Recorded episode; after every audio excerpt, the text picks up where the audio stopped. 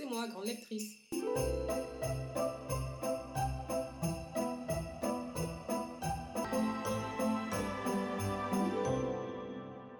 Hello tout le monde, bienvenue en ce jour 18 du calendrier de l'avant grande lectrice. Cette fois-ci, au contraire d'hier, on retourne à Paris. On s'envole vers Paris, en tout cas, avec Déborah Guérand qui a écrit Mon beau sapin, roi des que j'aime, ton fessier. Le titre dit tout, et franchement, je pense que c'est ça qui m'a amené principalement à vouloir lire le livre, ça en plus de la couverture. Euh, je connais pas l'autrice, hein. je la connais pas du tout, mais euh, le titre étant quand même très provocateur, m'a m'a donné envie de le lire, tout simplement. On se doutait, rien qu'en lisant le livre, que c'était pas une histoire très très simple.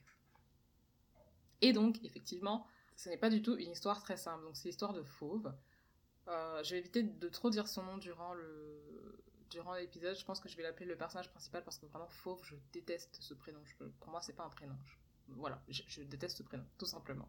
On va pas rentrer dans les détails. Mais du coup, c'est l'histoire de Fauve qui s'est fait larguer il y a bientôt de, deux ans de ça. Et, euh, apparemment, elle n'arrive pas à tourner la page puisqu'elle rumine toujours deux ans après. En fait, elle s'est fait larguer. Euh, pendant la période de Noël, en fait, son mec lui a dit écoute, euh, je suis une célébrité, je vais faire une tournée planétaire, ciao ciao. et ça lui a laissé un goût très amer. Et alors, quand elle va le revoir, bah, du coup, deux ans après, elle va pas, ça va pas du tout passer. Surtout qu'elle n'était pas du tout dans une bonne position. Vous revoyez votre ex, vous avez envie de lui faire comprendre que vous allez bien mieux sans lui, que vous avez limite upgradé et que euh, tout va pour le mieux dans le meilleur des mondes et que finalement ce n'était qu'un boulet qui vous empêchait d'avancer. Elle, c'était pas du tout son cas. Elle est euh, architecte d'intérieur, donc elle aménage les espaces, les maisons, les bureaux, tout ça, tout ça, de manière euh, jolie et coordonnée. Voilà, sauf que bah, du coup, elle trouve pas de, poste dans sa branche et figurez-vous que sa voiture l'a lâché. Sa petite titine l'a lâché et elle a besoin de payer les réparations, sauf qu'elle n'a pas de métier. Et là, une personne de son entourage, une connaissance de son entourage, va lui proposer euh, un poste, en fait, qui n'est rien d'autre que euh, lutin du Père Noël. Donc elle va aller dans un centre commercial, elle va attendre gentiment que les petits-enfants ils fassent euh, leurs photos avec les Pères Noël, elle va leur donner des instructions comme ça. Bon, c'est vraiment pas un métier de rêve, surtout pour elle qui a quand même un, diplôme assez, assez élevé. Mais c'est quand même un, un métier qu'elle va faire avec sérieux. Et elle va du coup revoir son ex pendant qu'elle est déguisée en lutin du Père Noël. et c'est à ce moment-là d'ailleurs que je dois vous dire que mon beau sapin, roi des que j'aime ton fessier, a le meilleur, a officiellement le meilleur incipit de tous les livres, et on a lu, on a lu un paquet là, de tous les livres euh, de cette année. Mais vraiment, ce, moi je vous l'ai toujours dit, les parties que je préfère dans un livre, c'est euh, le début, parce que le début, c'est pas du tout facile. Enfin, essayer d'écrire une Inkibit, vous verrez, c'est pas du tout facile. Il faut pas que ce soit ennuyant, il faut accrocher le lecteur et il faut pouvoir poser les éléments principaux, à savoir qui, qui est le personnage principal, quelle est sa situation, qui sont les personnes autour de lui, etc. Et saisir les tenants et les aboutissants de limite euh, bah, toute une vie. en tout cas, de la vie du, du personnage. Et c'est pour ça que c'est extrêmement difficile. Et là, euh, vraiment, ça devrait être une scène de cinéma, la façon dont elle a saisi cette cette espèce de sucre d'orge géant pour... Euh, bon, je, je, vous en dis pas plus, mais vraiment, vraiment, meilleur Inkipit, euh, bah, en tout cas de, cette année, que j'ai lu euh, pour le, calendrier de l'Avent. Et rien que pour ça, ça vaut le coup de lire tout le livre.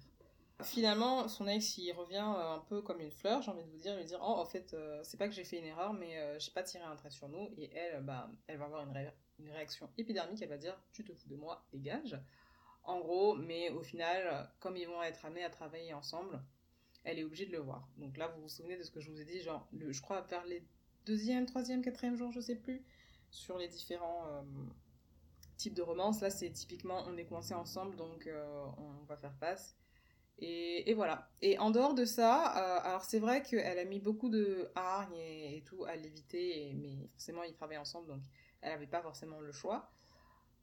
Euh, je trouve qu'en fait, ils avaient une relation très mignonne, ces deux-là, et je trouve que c'était une des relations les mieux décrites euh, en romance que j'ai lues euh, à ce jour, en fait. C'est, je sais pas comment vous expliquer, en fait, mais c'est la façon dont ils ont de se parler, etc. très douce, très calme, très... Vous voyez quand vous avez des atomes crochus avec quelqu'un et que vous n'avez pas à vous forcer pour faire la conversation, ou que vous sentez juste bien, vous n'avez pas besoin de, de, réfléchir à ce que vous allez dire ou comment la personne va interpréter. C'est ce type de relation-là qu'ils ont. Et je trouve que c'était vraiment une relation très mignonne. Donc moi, j'aimais bien lire leurs échanges, même si parfois c'était juste pas, pas grand-chose, euh, genre une petite sortie au resto ou des choses un peu plus sérieuses. Et puis la façon qu'ils ont aussi de s'entraider, de se soutenir. Moi, j'ai vraiment beaucoup aimé. En fait, je pensais qu'ils allaient se détester pendant la plupart du livre, mais c'est pas du tout, c'est pas du tout ce qui s'est passé. Et j'ai trouvé d'ailleurs que le livre avançait. Ben, il avait un bon rythme. Parfois, c'est vrai que quand on lit des romances, on sait que les personnages vont finir ensemble. Mais le temps que ça arrive, ça arrive genre vers les dernières pages. Et c'est vrai que le temps est un peu long parce qu'on a compris, vous jouez au chat et à la story, là, ça y est, on veut passer au concret. Et je trouve que dans ce sens-là, le livre, il était plutôt bien. Parce qu'on n'attendait pas euh, jusqu'à la fin qu'il se passe quelque chose. Euh, leur amour s'est pas concrétisé au milieu du livre, hein. c'est pas du tout ce que je suis en train de vous dire. Mais je pense que si vous voulez comprendre, euh, bah, vous devez tout simplement lire ce roman. Ça pourrait vous aider. En sachant que, comme je vous l'ai dit, euh, elle, elle avait. Enfin, ça faisait deux ans, mais elle pensait encore toujours à lui. Et c'est vrai que quand vous êtes attiré par une personne et que vous êtes obligé de la voir tous les jours, mais qu'en même temps vous essayez de lui faire la guerre, c'est très, très, très, très compliqué.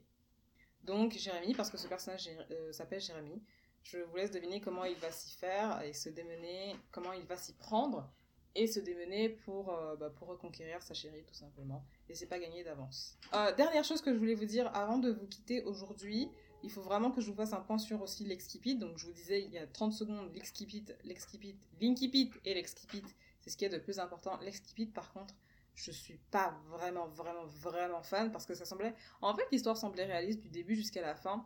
On a un personnage euh, Fauve, ça va. Elle est, elle est, elle est fantasque, mais juste, genre, juste ce qu'il faut. Bon, elle est un peu starbée, c'est bon, faut, faut le reconnaître, mais c'est généralement le cas euh, des personnages dans la chiclite. Elles sont pas toutes. Euh, voilà, elles sont un peu très, très extraverties, très fantasques, un peu. Voilà. Genre, c'est des Bridget Jones, quoi, tout simplement. Et euh, donc, ce personnage était bien. Dans, il était mesuré et tout, mais par contre, la fin, j'ai pas compris ce que l'autrice a fait. On est parti dans des grandeurs, enfin j'ai pas compris et j'ai pas aimé. C'est genre, on a fait un énorme bond en avant et euh, la vie du personnage a changé du tout au tout. Ça, je suis vraiment pas sûre d'avoir apprécié. Et puis, c'était trop.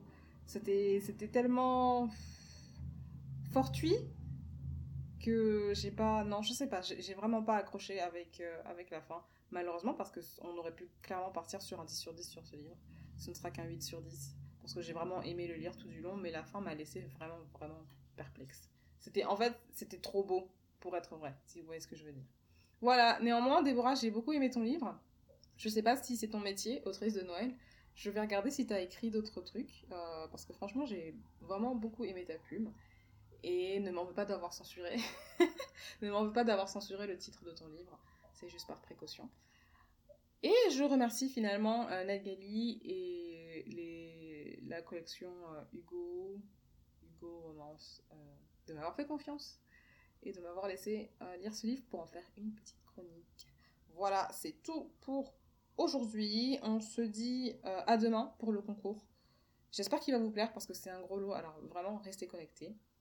Et sinon, bah, je vous dis à demain. Ciao ciao